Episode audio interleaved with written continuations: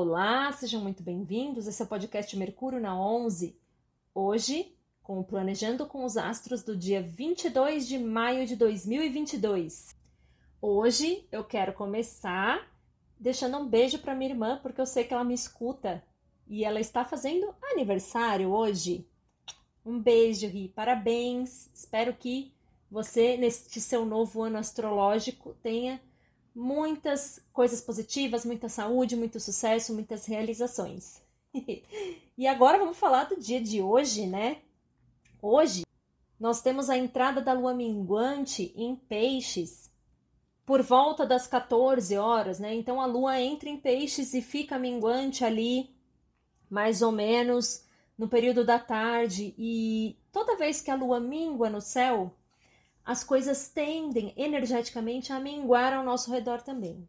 E às vezes a gente está em períodos tão de tanta correria na vida, tendo que resolver tantas coisas, e a gente não fica muito casado com esse ciclo do céu, e aí a gente fica com a sensação de que a gente está meio letárgico e que as coisas não andam, né? Tudo ao nosso redor parece que não funciona. As pessoas estão andando devagar na rua, os carros não andam no trânsito, enfim, quando a gente não anda ciclando junto com o ciclo da natureza, da vida, das energias, tudo fica um pouco mais irritante. Mercúrio já está retrógrado, né? Ele ainda está em Gêmeos, mas nos próximos dias vai voltar para Touro. E já está nos convidando a desacelerar. A Lua está minguando no céu, num signo tão significativo, tão simbólico para essa ideia de minguar, porque aquilo que mingua, na verdade, olha para dentro de si, né? É um tempo de recolhimento, é um tempo de. Quando a lua vai se apagando no céu, é tempo da gente olhar para dentro e permitir alguns renascimentos, né? alguns processos internos. É uma lua, no âmbito aí já mais é, focado nos ritos da natureza, que a gente chama de lua de banimento, né? Então, excelente lua para fazer limpezas energéticas, depilação, né? Tudo que a gente não quer que cresça, tudo que a gente não quer que encha. Pelo, por exemplo, é um deles, no caso de quem se depila. então, aproveitar essa semana para ter esse olhar sobre as coisas que a gente quer é, tirar da nossa vida, né? Novamente, eu falei sobre isso já no mês de abril né? refletir sobre os sentimentos, comportamentos, reações, emoções que a gente quer retirar, que a gente não quer mais repetir, que a gente não quer que prospere, que dê frutos. Então, atitudes impensadas, né?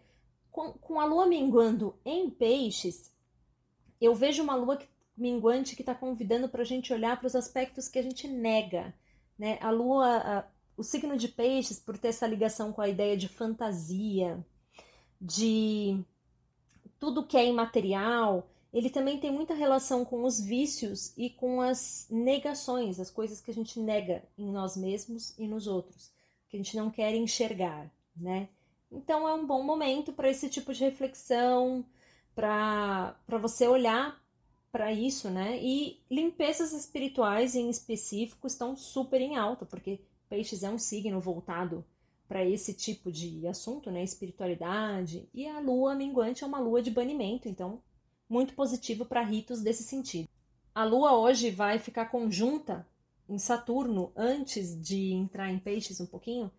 E luas em conjunção com Saturno me fazem sempre pensar nessa ideia da gente ordenar os sentimentos, ordenar as emoções submeter as nossas emoções, as nossas reações aos nossos compromissos, àquilo que é mais importante a longo prazo para nós.